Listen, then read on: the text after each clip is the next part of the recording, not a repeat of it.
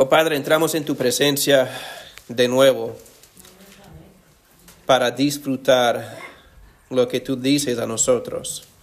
Señor, somos un pueblo bendecido porque tú no nos has dejado en ignorancia, que tú has hablado a nosotros a través de tu Espíritu para inspirar la Biblia que tenemos en nuestras manos hoy día. Señor, estamos tan agradecidos por tener lo que tú dices a nosotros ah, en nuestras manos hoy. Señor, en este momento pedimos tu sabiduría para entender y aplicar lo que tú tienes para nosotros. Confesamos, Señor, que a nosotros pecamos contra ti diariamente en pensamiento, palabra y obra, y pedimos perdón y pedimos tu ayuda ah, para entender lo que tú tienes para nosotros, lo que tú dices a nosotros, lo que enseñas a nosotros. Señor, bendice a mí mientras yo predico tu palabra preciosa, que tu nombre sea glorificado a través de este mensaje hoy. Bendícenos ahora, por favor, en el nombre de Cristo. Amén. Ezequiel 39, a 21 y hasta 29. Y voy a leer hoy de la Reina Valera actualizada de 2015. Y yo voy a explicar por qué eh, cuando llegamos a al mensaje, porque hay una diferencia en las interpretaciones del versículo 26. Pero vamos a leer de ah, Ezequiel 39, empezando con versículo 21. Entonces pondré mi gloria entre las naciones, y todas las naciones verán mi juicio que habré hecho y mi poderío que habré impuesto sobre ellas de aquel día en adelante sabrá la casa de Israel que yo soy el Señor su Dios. Las naciones sabrán también que la casa de Israel fue llevada cautiva por causa de su pecado, porque se rebelaron contra mí. Yo escondí de ellos mi rostro y los entregué en manos de sus enemigos, y todos ellos cayeron a espada. Hice con ellos de acuerdo con su impureza y sus transgresiones, y escondí de ellos mi rostro. Por tanto, así ha dicho el Señor Dios, ahora restauraré de la cautividad a Jacob, tendré misericordia de toda la casa de Israel, y mostraré mi celo por mi santo nombre. Olvidarán su afrenta y toda la infidelidad con que fueron infieles contra mí, cuando habiten en su tierra en seguridad, y no haya quien los espante. Cuando yo los haya hecho volver de los pueblos, los haya reunido de las tierras de sus enemigos, y haya mostrado mi santidad en ellos a vista de muchas naciones. Y sabrán que soy el Señor su Dios cuando yo los lleve cautivos entre las naciones y cuando los reúna sobre su tierra sin dejar allá a ninguno de ellos. No esconderé más de ellos mi rostro, porque habré derramado mi espíritu sobre la casa de Israel, dice el Señor Dios. Esta es la palabra del Señor. Ah para ponernos un poco en el, contexto de donde estamos, Ezequiel es un profeta, está profetizando desde Babilonia ah, sobre ah, la destrucción de Israel y de Jerusalén y sobre ah, el castigo que Dios está permitiendo que suceda en Jerusalén por causa de la rebelión del pueblo de Israel en el pasado. Y en el capítulo 39, él, en primera parte del capítulo, él está hablando más del evento del futuro, una profecía más allá en el futuro. Ah, pero cuando él está hablando de Gog y Magog y, ah, una guerra, una batalla grande. Pero cuando llegamos al fin de este capítulo, él está hablando con su pueblo. Este es donde yo quería poner nuestro enfoque hoy. Es porque el Señor está hablando a su pueblo, su pueblo que está en cautiverio. Ellos están en, ah, están enfrentando ah, la destrucción de su pueblo, la destrucción de Jerusalén por el reino de Babilonia. Y ellos están en problemas grandes por causa de su propia rebelión. Ah, este y él está hablando con ellos para hablar de las circunstancias, pero también la esperanza que ellos tienen como el pueblo de Dios. Ah, este nos, pone un poco en el, dentro del, del contexto de donde estamos en la Biblia. Pero en este versículo, en ese pasaje, yo quería empezar por hablar de algo que tiene más sentido a nosotros.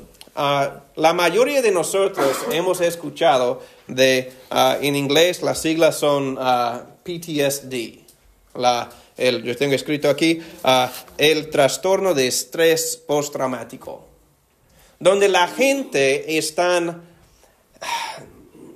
luchando con ansiedad, pesadillas, problemas, ansiedad como resultado de un evento traumático que había pasado a ellos en sus vidas en los años, meses, días anteriores. Y por eso la gente está luchando con las memorias de las cosas que han pasado y están luchando con ansiedad porque esas memorias sigan molestándoles hoy día. Muchas veces nosotros pensamos de los soldados, ellos van a la guerra, ah, están luchando, experimentan cosas horribles y cuando ellos regresan a su país, ellos están con, este, este trastorno. En las, las, décadas, las últimas décadas hemos escuchado a mucho de ese trastorno.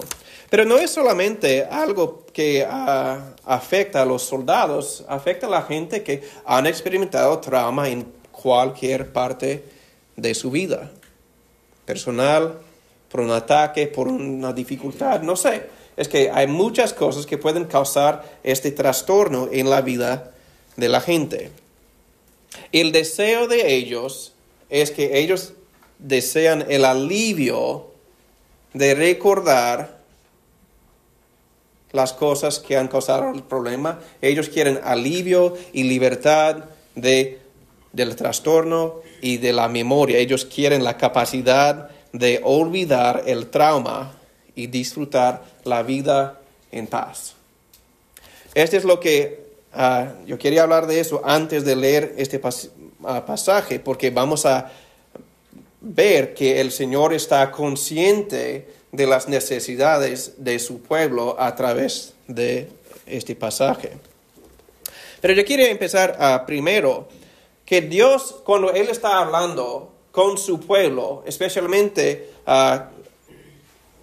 de ellos en este momento, él tiene ah, un énfasis que encontramos en versículo 21. Porque el Señor está hablando a su pueblo y él empieza diciendo que yo y pondré mi gloria entre las naciones y todas las naciones verán mi juicio que habré hecho y mi mano que sobre ellos puse. Entonces, la, primera cosa que el Señor quiere enseñar a nosotros y también a, las naciones y los pueblos en, en ese día es que el Señor Dios quiere enseñar al mundo quién es Él. Primero, Él quiere mostrar su gloria. Una gloria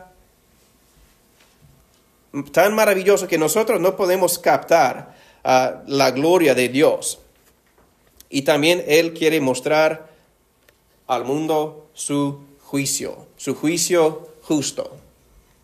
Este es algo que nosotros necesitamos aprender también, que el Dios, como acabamos de confesar, el Dios omnipotente, quien creó todo, es glorioso, pero también es justo. Él es un Dios quien va a juzgar. Este es lo que confesamos en la confesión, que dice que, va a venir, a, vendrá a juzgar a los vivos y a los muertos.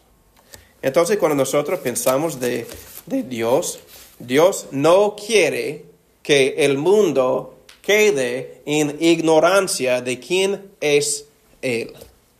Porque mucha gente tiene la capacidad de pensar que Dios es como ellos piensan que es Dios, sin prestar atención a Dios como Él se revela a través de su palabra. Y Él está diciendo que a través de sus acciones en, en la nación de Israel, Él está mostrando su gloria, pero también está mostrando su juicio. A este es lo que encontramos en, estos versículos. Ah, empezando con versículo 21 que acabamos de leer, ah, él también dice que y de aquel 22 y de aquel día en adelante sabrá la casa de Israel que yo soy Jehová su Dios. Es una cosa, cuando nosotros pensamos de este versículo, ah, que dice que y de aquel día en adelante sabrá la casa de Israel que yo soy Jehová su Dios.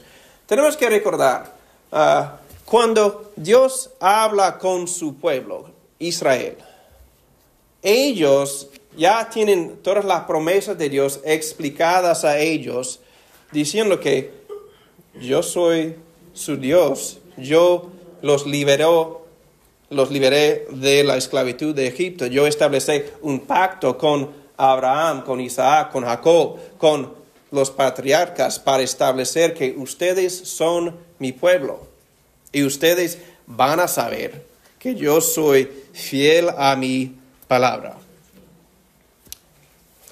Pero también Él tiene un, un otro grupo en mente, porque 22, Él está diciendo que el pueblo de Israel va a saber que Jehová es su Dios, pero también 23, y sabrán las naciones que la casa de Israel fue llevada cautiva por su pecado, por cuanto se rebelaron contra mí, y yo escondí de ellos mi rostro y los entregué en manos de sus enemigos, y cayeron todos a espada.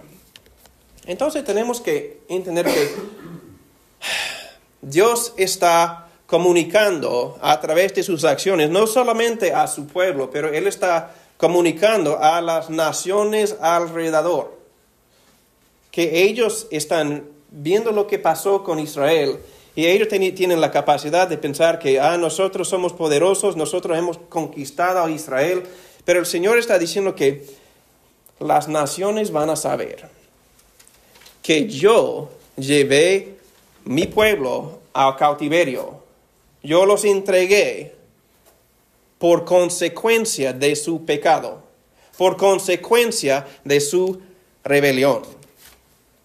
Porque las otras naciones, ellos saben que los, los israelitas tienen un Dios poderoso y ellos van a saber que Dios es el Dios de Israel. ¿Y cómo es el Dios de Israel? Él es un Dios justo, Él es un Dios fiel, porque Él está hablando con el mundo para decir que los que pecan contra mí van a recibir el juicio porque yo soy un Dios fiel a mi palabra, fiel a mis promesas, y las naciones van a ver y van a aprender cómo es Jehová. Es algo que ellos no conocen a Dios por su palabra, como los israelitas. Esta es la diferencia. Ah, cuando leemos esos versículos, el Señor quiere que las naciones ah, conozcan a Él a través de las acciones. Pero ellos tienen una relación diferente con Dios que los israelitas. ¿Cómo?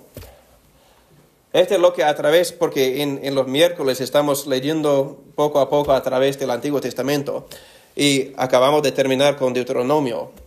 Y a través de los libros hasta este momento, especialmente al fin de Deuteronomio, el pueblo de Dios, los israelitas, entran en un pacto con Dios donde Dios comunica claramente con ellos y Él dice, yo estoy trayéndoles a la tierra prometida. Si ustedes me obedecen, si ustedes me aman, si ustedes me honran, les voy a bendecir. Y a la vez Él habla con ellos, ustedes pueden leer Deuteronomio 27 a 29, Él habla de las promesas que Él dio a su pueblo.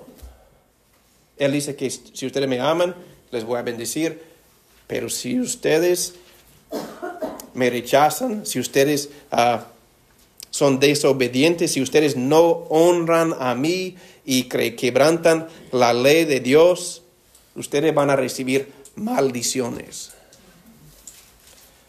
Entonces, cuando, cuando leemos los versículos 21 a 24 aquí, tenemos que entender que el Señor, Dios omnipotente, está enseñando al mundo quién es Él. Él está enseñando a las naciones que Él es un Dios justo, santo, que aún disciplina a los suyos. Y ellos están aprendiendo que el Dios de Israel no es un Dios caprichoso, que Él es un Dios fiel a su palabra. Y el pueblo de Dios, Israel, ellos están aprendiendo que si Dios realmente me había dicho que nos va a castigar por nuestra rebelión, ellos están aprendiendo que él realmente fue fiel. Cuando Él estableció el pacto, cuando Él estableció ah, las maldiciones y bendiciones, Él realmente estaba hablando por honestidad con ellos, porque Él es fiel a su palabra y Él dice que si ustedes no me honran, si ustedes ah, no me obedecen, si ustedes no me aman, yo voy a entregarles a los deseos que ustedes tienen. Si ustedes tienen, quieren otro Dios, ustedes pueden tener otro Dios y recibir lo que viene por adorar dioses falsos. Es exactamente lo que él dijo a ellos en Deuteronomio. Es lo que vemos aquí en Ezequiel siglos después, donde la gente están cosechando lo que ellos habían sembrado a través de los siglos. Porque ellos escucharon la palabra de Dios, escucharon las amenazas y ellos seguían en rebelión. Ellos seguían alejándose de Dios y Él está hablando con su pueblo para decirles ah, que ellos están recibiendo el justo ah, recompensa por su rebelión. Esta es la, razón que yo mencioné el, trastorno ah, de estrés postraumático. Es porque es una cosa para nosotros de pensar de los que regresan de la guerra, los que han experimentado una cosa horrible en la vida como víctima. Y ellos están sufriendo por la causa de otra persona, otra, otra circunstancia como la guerra. Pero es una cosa diferente. Cuando nosotros leemos ah, estos versículos y pensamos que el pueblo de Israel está sufriendo no solamente porque un ejército ha venido para atacarlos, ellos están sufriendo porque ellos recibieron la instrucción de Dios claramente escrita en su palabra y ellos recibieron su palabra y ellos dijeron que ah, yo no voy a obedecer eso porque yo quiero hacer lo que yo quiero hacer. Y yo voy a hacer lo que quiero hacer. No me importa lo que Dios dice, yo voy a continuar en mi propio camino. Este es lo que el Señor está expresando al pueblo de Israel aquí. Él, él quiere que el pueblo de Israel sepa que Él es fiel a sus promesas. Y ellos pensando del trastorno de estrés postraumático, ellos solamente tienen ellos mismos para considerar como el grupo culpable para causar los efectos que ellos están experimentando, porque ellos recibieron las promesas y de ellos decidieron no obedecer y ellos están sufriendo por causa de sus propios pecados. De cierta manera, eso es exactamente como nosotros. Porque muchas veces nosotros hemos escuchado lo que nosotros debemos hacer, lo que debemos creer, cómo debemos comportarnos en el mundo. Y sabemos que hay consecuencias para nuestra rebelión, para nuestra desobediencia, para nuestro mal comportamiento. Y nosotros seguimos en nuestra desobediencia Y muchas veces nos encontramos en circunstancias, no como ellos llevados a cautiverio en otro, en otro país, pero nosotros nos encontramos como ellos experimentando las consecuencias de nuestra rebelión. Es posible que ah, como cristianos estamos ah, pensando en las consecuencias de nuestros pecados del pasado y ahora que somos cristianos, somos salvos, somos ah, hijos de Dios, tenemos la esperanza de Dios, pensamos porque las memorias siempre nos molestan recordándonos, oye, yo sé que tú has hecho, yo sé que en el pasado tú habías hecho X en rebelión contra el Señor.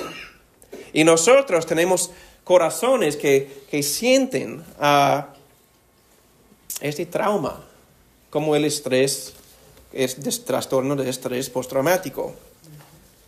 Y nosotros, como el pueblo de Dios, leemos a versículos así y pensamos que Dios realmente es, es justo porque nosotros hemos sufrido por nuestros pecados. A la vez podemos estar en la circunstancia en que quizá que estamos continuando en nuestra rebelión hoy día. Estamos siguiendo en cosas que sabemos que no son buenos, sabemos que vivimos y caminamos en rebelión y tenemos la promesa de Dios que hay consecuencias para la rebelión. Y cuando nosotros leemos ah, los versículos de hoy, podemos y debemos entender que cuando el Señor mismo, el Todopoderoso, dice, si tú sigues en tu camino, van a experimentar problemas en la vida y no solamente en la vida, por la eternidad. Esta es la razón que dice que el paga del, del pecado es muerte. Esta es la razón que estamos aquí, recordando a los cristianos y exhortando a los que no son creyentes para decirles que ustedes tienen que entender que el pecado tiene precio, el pecado tiene consecuencia. Esto es lo que dice el Señor. Y para nosotros tenemos que entender que cuando tiene que ver como pensamos de esos versículos, las consecuencias son resultado de nuestra propia pecado, de nuestra propia rebelión.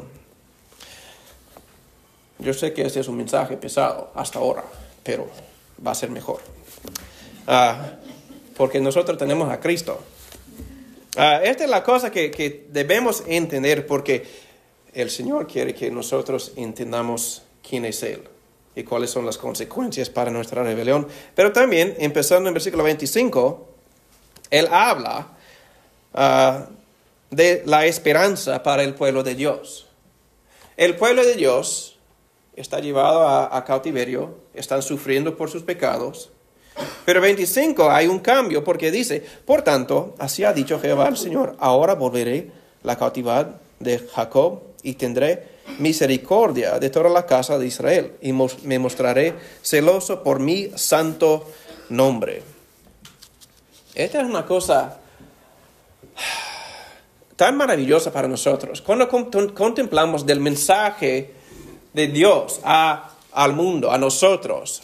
Él está diciendo que hay consecuencias para el pecado, pero yo les voy a tener misericordia. Yo voy a extenderles misericordia, porque Él es un Dios justo, fiel, pero también es un Dios misericordioso, bondadoso, que extiende gracia a los pecadores. Esta es la razón que cuando nosotros leemos uh, versículo 25, si somos cristianos, nosotros consideramos capítulo, este versículo 25 y nosotros pensamos que yo puedo recordar de las cosas que yo hacía en el pasado. Yo puedo reconocer aún en medio de mí hoy día que mi corazón no es perfecto todavía.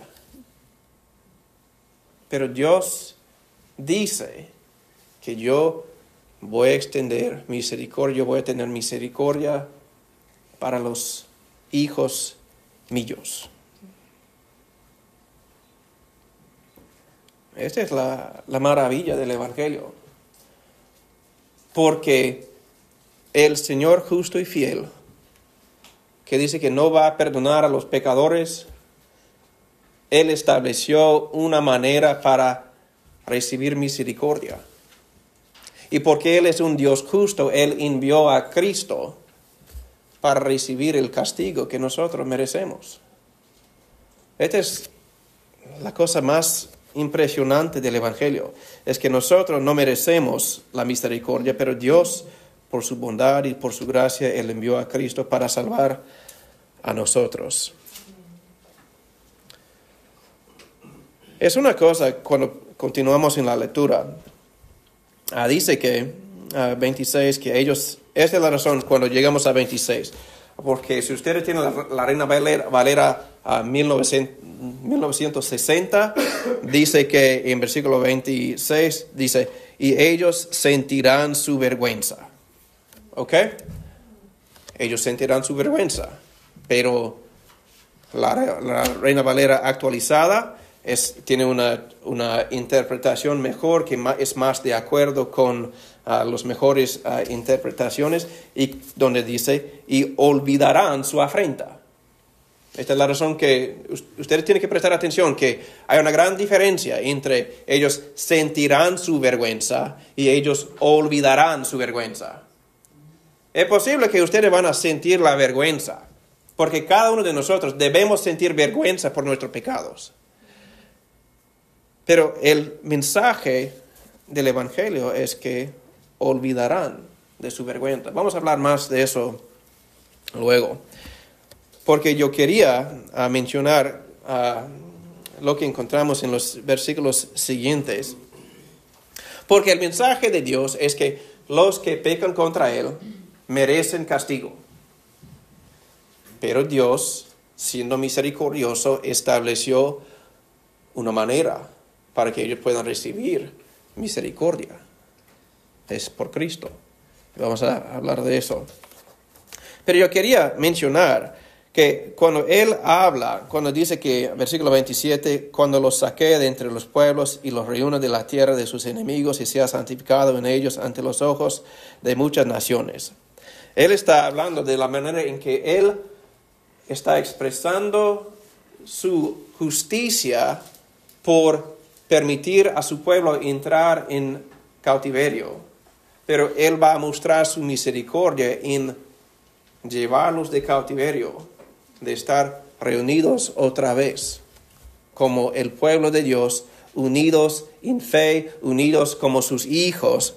Y cuando llegamos al 28, ah, dice que y sabrán que yo soy Jehová su Dios.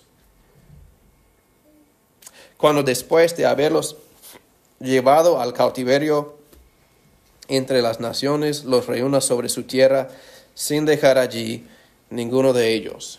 Ah, es una cosa cuando nosotros pensamos de lo que el Señor está diciendo aquí, que Él va a permitir a los hijos suyos a ser llevados a otros países. Pero en versículo 28 dice que él va a llevarlos de entre las naciones y va a reunirlos otra vez. Y cuando Él llega al fin de 28, dice que los reúna sobre su tierra sin dejar allá a ninguno de ellos. Cuando tú piensas de este, el fin del versículo 28, dice que el Señor no va a dejar ninguno de ellos. ¿Les, recuerda del mensaje de la parábola de Jesucristo? Cuando él habló de la oveja perdida.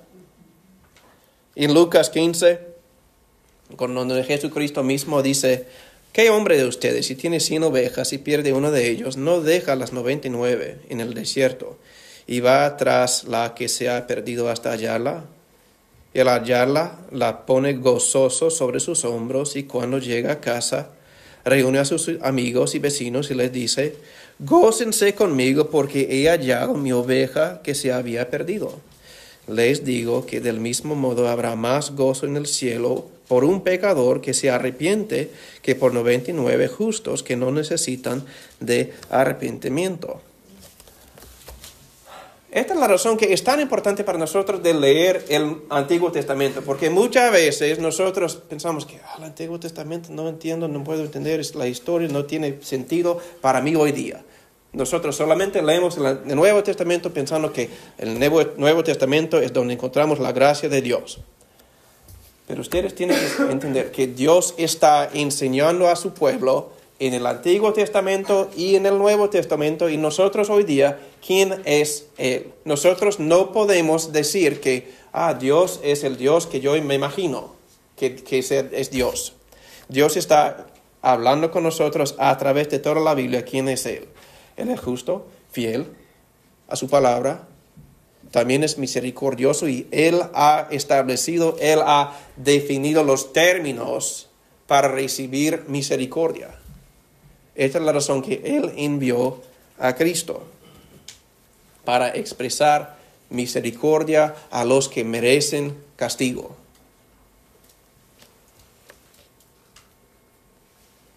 Y lo hace, como dice en versículo 21, lo hace para su gloria y para que los rebeldes pudieran saber que Dios es justo y de acuerdo con su justicia, Él envió a su Hijo para recibir el castigo que merecemos para que nosotros supiéramos que Él es nuestro Señor y Salvador.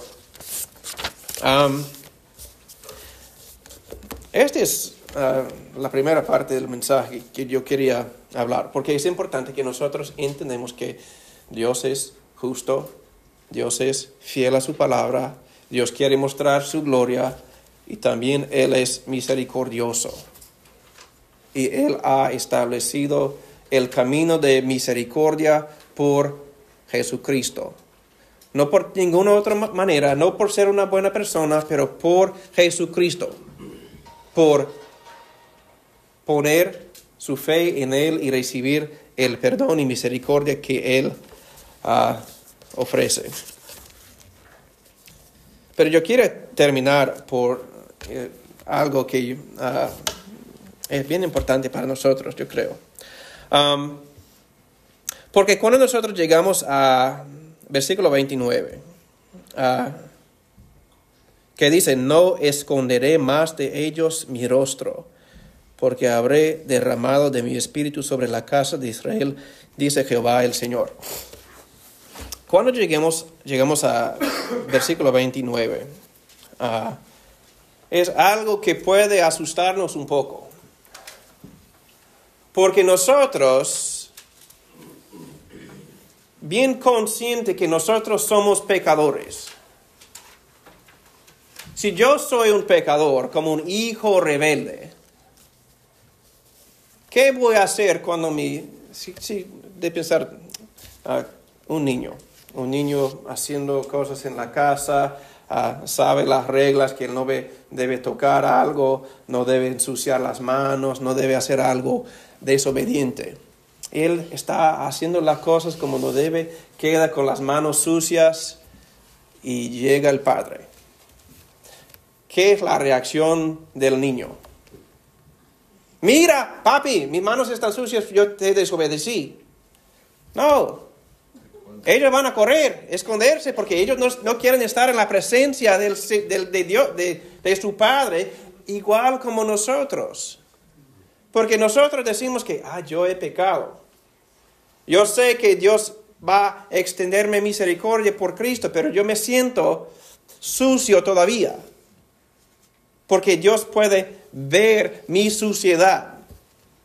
Esta es la razón que cuando nosotros llegamos al versículo 29, pensamos, ah, sí, sí, yo sé que yo, este, tenemos que pensar en términos, términos como a la teología cristiana.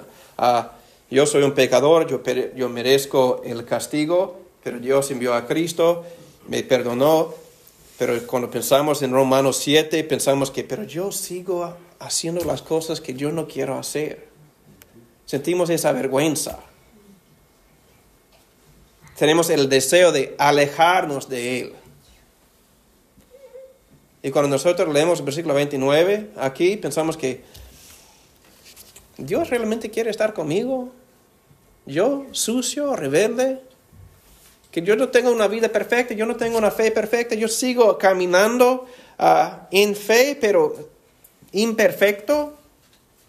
La idea de que Dios quiere estar con nosotros nos asusta un poco. Porque nosotros pensamos que ah, Dios siempre me está mirando, diciendo que, ah, mi hijo, tan rebelde, tan pecaminoso, tan malo, yo no quiero estar en tu presencia. Este es lo como nosotros pensamos. Pero nosotros tenemos que entender, no de Dios, no tenemos que entender que Dios no es como nosotros pensamos que Dios es. Tenemos que entender y conocer y confiar que Dios es como Él se describe a sí mismo. Porque Él está diciendo que yo soy justo, yo quiero mostrar mi gloria, yo voy a expresar misericordia por Cristo y también yo quiero estar en la presencia de mis hijos, aunque sean imperfectos. Y la idea es que cuando Jesucristo viene y Él nos perdona, nos salva, nos acepta, nosotros tenemos que entender cómo es que Dios piensa de nosotros. Ah, esta es la razón que yo quería hablar ah, de algunos versículos para recordarles, si tú eres un cristiano, es posible que tú ya sabes el Evangelio, tú sabes la historia de Israel, estás escuchando al mensaje de hoy pensando que sí, sí, entiendo todo eso. Pero yo quiero recordarles que el Señor sí te ve como realmente eres y que Él ama a ti como realmente eres. Si tú estás mirando a Él, confesando a Él que, Señor, yo te necesito. Yo soy imperfecto, necesito tu perdón, necesito tu espíritu, necesito solamente lo que tú me ofreces por Cristo. Pero ustedes también tienen que saber que Él olvida de sus pecados. Es algo que nosotros muchas veces sentimos la culpabilidad de nuestros pecados, hasta el punto en que dudamos la gracia de Dios extendida a nosotros por Cristo. Esta es la razón que yo quería leer a tres, dos versículos del Antiguo Testamento con referencia al uno en el Nuevo. a Jeremías capítulo 31. es donde Jeremías está comunicando el pacto nuevo ah, que el Señor estableció con el mundo. Porque Él dice, Jeremías 31, empezando con versículo 31, dice que, he aquí, vienen días, dice Jehová, en los cuales haré nuevo pacto con la casa de Israel y con la casa de Judá. No como el pacto que hice con sus padres el día que tomé su mano para sacarlos de la tierra de Egipto, porque ellos invalidaron mi pacto, aunque fui yo un marido para ellos, dice Jehová. Pero este es el pacto que haré con la casa de Israel después de aquellos días, dice Jehová. Daré mi ley en su mente y la escribiré en su corazón. Y yo seré a ellos por Dios y ellos me serán por pueblo. Y no enseñará más ninguno a su prójimo, ni ninguno a su hermano, diciendo, Conoce a Jehová, porque todos me conocerán, desde el más pequeño de ellos hasta el más grande, dice Jehová. Porque perdonaré la maldad de ellos y no me acordaré más de su pecado. ¿Qué tipo de mensaje? Este es un perdón que nosotros como cristianos, como humanos, nosotros no tenemos la capacidad de entender realmente lo que el Señor está diciendo a nosotros. Porque nosotros siempre tenemos, vamos a tener la memoria de los que han pecado contra nosotros. Pero el Señor dice, cuando yo extiendo mi gracia y mi misericordia a ustedes para perdonarlos, yo voy a olvidar, yo no voy a recordar de sus pecados. Esa es buena noticia para nosotros, de entender cuando el Señor nos recibe. Él no es como nosotros, siempre pensando que ah, esa persona tan rebelde. Él mira a ellos y Él ve a Cristo. Y por eso Él ah, nos acepta por lo que hizo Cristo. También en Isaías ah, capítulo 43, otro versículo, uh, versículo 25. Dios dice, yo, yo soy el que borro tus rebeliones por amor de mí mismo, y no me acordaré de tus pecados. Entonces tenemos que entender que cuando pensamos de lo que Dios está comunicando a nosotros los humanos en este mundo, Él está diciendo que yo soy justo, yo soy fiel, yo soy santo. Yo voy a castigar los que merecen el castigo y también yo voy a, poner una, un camino para recibir misericordia, ese se llama Jesucristo. Entonces, para nosotros tenemos la decisión que tenemos que leer, escuchar, entender la palabra de Dios, las promesas, que dice que si sigues en rebelión, la paga del muerte es, la paga del pecado es muerte.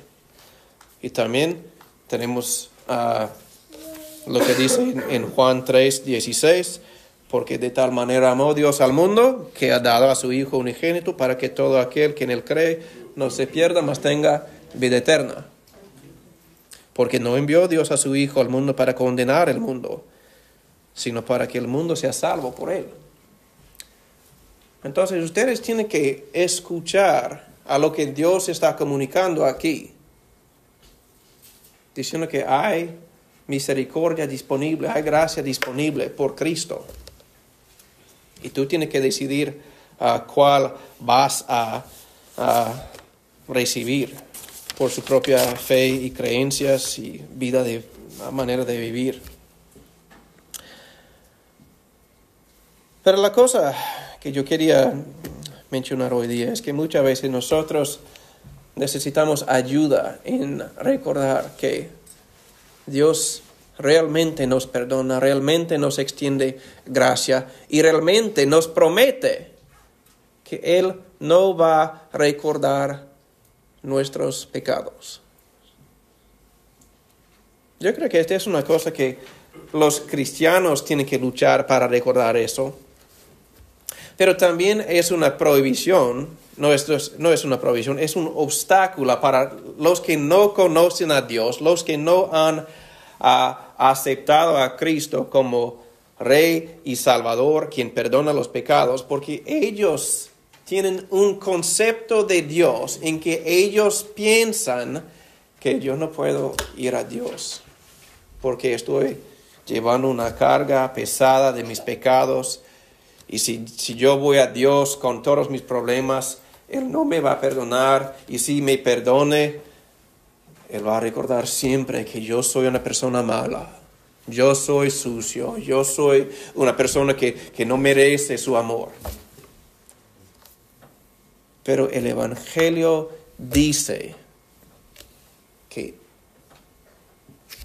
si confesamos nuestros pecados, Él es justo y fiel para perdonarnos nuestros pecados y limpiarnos de toda maldad. Y también dice que Él no va a recordar nuestros pecados.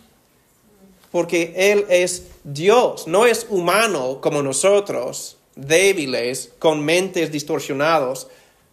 Él nos ofrece algo mejor que podamos imaginar, porque Él envió a su Hijo unigénito para llevar nuestra carga, para pagar nuestra multa, para recibir nuestro castigo, para que cuando nosotros recibimos a Cristo, cuando nosotros pertenecemos a Él, nosotros podemos confiar que Dios realmente me ha perdonado, realmente me ha limpiado y realmente es un concepto. Él realmente me ama. Porque muchas veces en el mundo de hoy, la idea de, tener a alguien en la vida que realmente te ama, Aun cuando haces cosas ah, no tan buenas. Dios está diciendo que tú eres mi hijo. Yo te amo. Te voy a disciplinar, te voy a ayudarte a caminar mejor, pero yo te amo.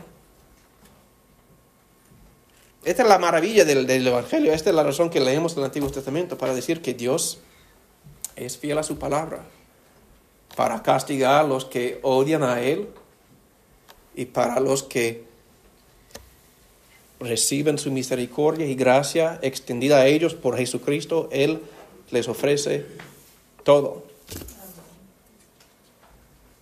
Y la última cosa que yo quería mencionar antes de terminar es que ustedes necesitan recordar, como yo mencioné, mencioné hablando del trastorno de estrés postraumático, Dios va a olvidar de sus pecados y también Él te promete que tú vas a olvidar de tus propios pecados y la vergüenza que tú sientes en esta vida ahora. Aunque es difícil en este momento para decir, para pensar que yo sé las cosas que yo había hecho, yo no puedo escapar de esos pensamientos. Dios dice que ustedes van a olvidar de las cosas malas que habían hecho. Porque ustedes van a entender realmente qué es gracia, perdón y amor en una manera que ustedes no pueden captar en este momento. Pero Él hace la promesa para decir que yo les voy a perdonar, yo voy a olvidar sus pecados y ustedes también van a olvidarse de sus pecados porque ustedes van a conocer a Cristo plenamente. Y toda la gracia, amor, perdón, esperanza, gozo que Él ofrece. Esta es la razón que yo, yo hablo de eso, porque los cristianos necesitan recordar lo que ellos tienen en Cristo. Si tú tienes a Cristo, tú tienes todo. Y si tú, si tú estás aquí y tú no eres un cristiano, y tú estás luchando para caminar después de, la, de debajo de la carga pesada de sus pecados, su vergüenza, su rebelión, pensando que yo estoy sufriendo las consecuencias de mis decisiones igual como los israelitas, yo tengo buenas noticias. Tú no tienes que sufrir así, porque el Dios omnipotente y santo envió a su Hijo Jesucristo para perdonarte y para llevar esa carga de ti y ofrecerte vida, esperanza y gozo en cambio. Este es el Evangelio. Nuestro deseo es que ustedes no tengan esa carga. Por eso hablamos de Cristo. Él quien venció la muerte, Él quien estableció salvación, Él quien ofrece a sí mismo para darte lo que tú necesitas. Oramos. Padre, ah, te damos gracias que tú no ah, nos has dejado en ignorancia, permitiéndonos a imaginarte ah, como un Dios de nuestra propia imaginación pero tú hablas con nosotros de la realidad de quién eres tú. Señor, bendícenos hoy día de confiar en las promesas, que tú realmente nos extiendes misericordia por Cristo, que tú realmente quieres estar con nosotros, que tú realmente vas a olvidar de nuestros pecados, porque tú has borrado nuestros pecados con la sangre preciosa de Cristo. Señor, ayúdanos hoy, como tus hijos, de entender y aplicar tus promesas a nuestras vidas diariamente. Y Señor, para los que están aquí que no han confesado sus ah, pecados, que no han aceptado la misericordia que tú les ofreces por Cristo, yo quiero que ellos puedan escuchar a tu palabra con la ayuda de tu Espíritu para aceptar el perdón y la libertad que tú les ofreces hoy. En el nombre de Cristo. Amén.